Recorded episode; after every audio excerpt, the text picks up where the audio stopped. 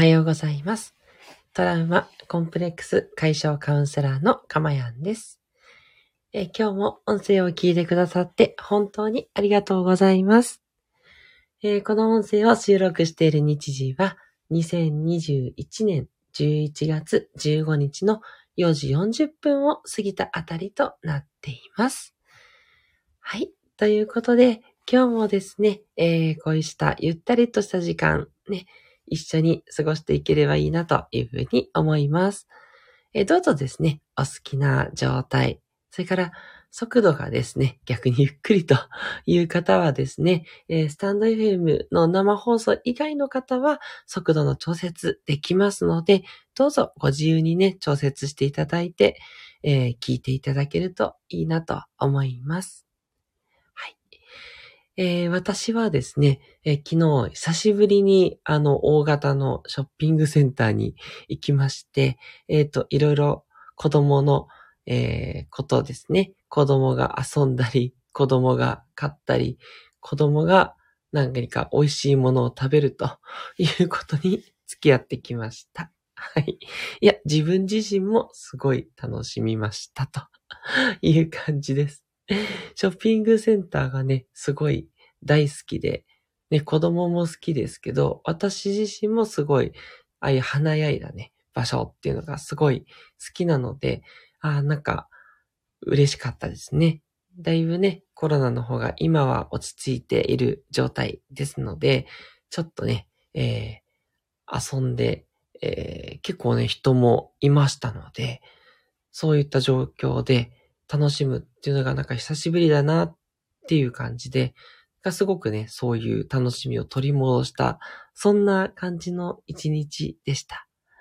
はい。皆さんはね、どんな日曜日お過ごしだったでしょうか？すいません。日曜日じゃなかった方もいますね。収録の方はいつね、聞いておられるかわかんないんですけど、ね、たまにはですね、えっ、と、羽をね、羽を休める、そんな、えー時間が取れるといいですね。ぜひ意識してね、そうやって取っていただけたら嬉しいなというふうに思います。さて、え今日のテーマですね。えあなたは書く人ですか？話す人ですか？というテーマでお話ししていきたいと思います。あれこれ意外と言いにくいですね。あなたは書く人ですか？話す人ですか？難しい。聞き取りにくくてすいません。あれ？なんでだろう？面白いな。人っていう言葉言いにくいですね。うん。気をつけよう。はい。で、どういうことかっていうことなんですけど、えっ、と、私が見てる感じ、やっぱり2タイプに分かれるのかなと思ってて、書いて自分の気づきとか、いろんなことが整理できる、そういうのをしやすいっていう人と、話をして自分のことを整理したり、気づきがあったりする人の両方のパターンがあるなっていうことに最近ちょっと気づいたんですね。で、もう明らかにですね、あの私は後者の話して自分の気づきがある、そっちのタイプなんですね。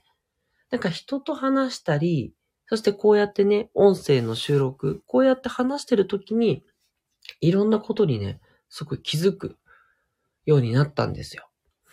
まあ、今でこそ、あの、書いてね、えーいろいろと気づく。書いて、いろいろとなんだろうな、自分のことを振り返るっていうことが、ちょっとずつ習慣になってきてるので、できるんですけど、でもやっぱり、まだまだ、この話す方がすごいハードルが低くて、で、話してると、あ、あれもしなきゃ、とか、これが自分にとって必要だ、とか、自分こんなことを考えていたんだ、みたいな、なんかいろんなね、気づきっていうのが話しているとすごくあるんですよね。こうやってね、音声で収録してる時ももちろんありますし、人とね、話をしてる時っていうのもね、すごくあるので、私はその話す人、話をしていろいろと気づきがあるタイプなんですね。あなたは一体ね、どちらがハマる感じでしょうかね？はい。今日はそれをね、ちょっとお伝えしたくてお話ししています。で、私が思うに、おそらくどっちが集中しやすいかっていうことなのかなって思いました。私の場合はなんですけど、すごくね、書くっていうことに、なんだろうな、ハードルがね、感じられるタイプなんですよ。まあ簡単に言うと、書くのがめんどくさいっていうタイプですね。書き始めればね、結構わーって書ける方なんですけど、あの、書き始めるまでの最初のステップがね、ちょっとハードルが高かったんですね。今はね、あの、だいぶ慣れてきて、そんなことはないんですけど、書くことよりも話す方がハードルが低いんですね。で、逆に人によっては、いや、話すのはもうすごい苦手で、もうひたすら書く。書いて、えー、自分と向き合うみたいな方が得意ですという方もね、結構いらっしゃるので、これはもう本当にどっちが得意か、どっちが好きか、逆にどっちが苦手か、まあ、そういった形でね、判断できると思いますので、もう本当に自分が得意な方をね、やっていただければいいなって思いますし、とにかくその自分のことを知るとか、いろんなことをね、やっぱり、えー、気づいていく。えっと、人、なんていうかな、本とか、外からね、情報を得ることも必要なんですけど、合わせて自分がどんなことが好きなのかとか、自分が何が得意だっていうこととか、それから、んなんだろうな、いろんな気づきですよね。自分ってこんな一面があったんだとか、うん。こういうことを思いつく。なんか新しいことを思いつくとかね、発想とかもそうなんですけど、そういうのが、やっぱりこう、必要だというふうに思いますし、そうしていった方が、どんどんね、幸せっていうのを見つけていきやすくなると思うんですよ。なので、ね、自分をもっと知る、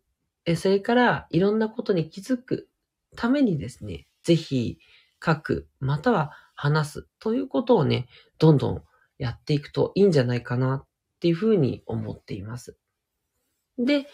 大体、あの、やっぱり書いて、いろんなことをね、えー、気づいていきましょうとか、自分をね、再発見しましょうみたいなね、ことって言われると思うんですけど、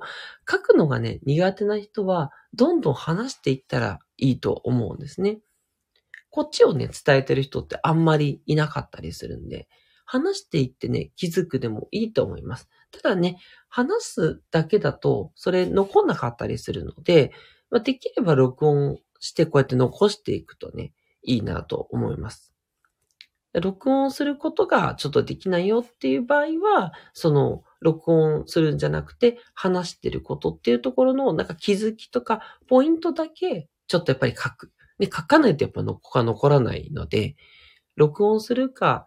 やっぱり書くかっていうことをね、話す人もした方がいいと、もちろんなるんですけど、それでもね、わーって話すことで、話すをブーっとね、自分で出すことで気づくっていうこともありますので、そっちでも全然いいんですよっていうことでやっていただければなと思っております。はい。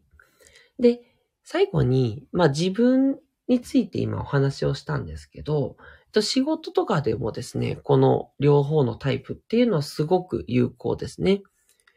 書くのがね、好きだよ、得意だよっていう人は、もうね、書いて、ひたすら書いて、そうするとね、あの、いろんなことが整理できますし、落ち着きますし、まあ、あと、ちょっとミスをね、しちゃった時に、どうカバーしたらいいかって言ったこともわーっとね、書いていくといろいろ出てくると思います。足りない点とか、ね、仕事でもやっぱり気づきがあるとか、さっき言ったミスですね。あ、そう、あとミスに気づくっていうのもありますので、書いて整理してみると、あ、こういったことにちょっとミスとか、なんか指摘されたこととかっていうところの、えー、ポイントっていうのが見えてきたりすることもありますので、どんどんね、書いていって、えー、考えていくっていうのが仕事でもおすすめです。で、逆に話す方が得意だという方はですね、部下とか同僚、上司でもいいんですけど、まあ、上司だとね、ちょっともう説明するときに報告になっちゃうし、なんかこう集中しにくいと思うので、部下とか同僚の方がね、リラックスしていいと思うんですけど、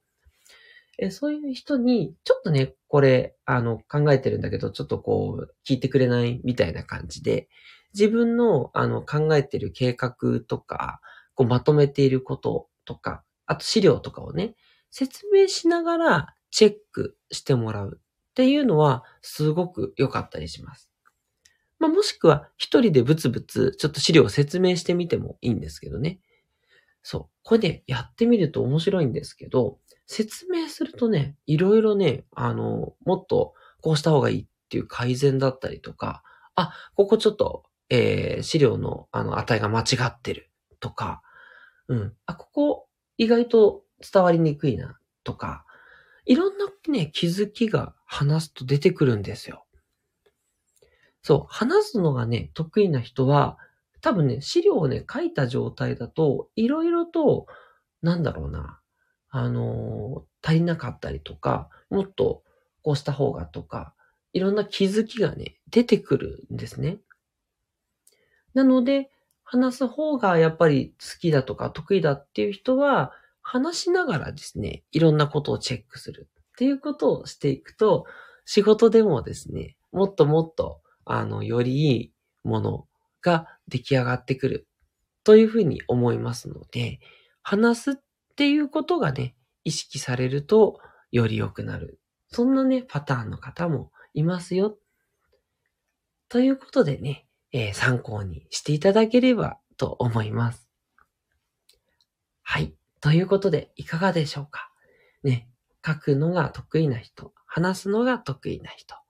ね、どちらでもね、いいと思いますので、ぜひね、自分の得意な方でいろんなことをこう気づいていったり、えー、よりいいことを思いついたりとか、そんなね、えー、ツール的に使っていただけるといいんじゃないかなと思います。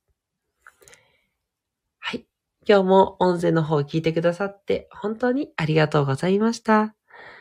ぜひまた今後とも私と一緒に幸せのこの時間を過ごしていけたら嬉しいなというふうに思います。ぜひまたお聞きになってください。トラウマコンプレックス解消カウンセラーのかまやんでした。ではまた。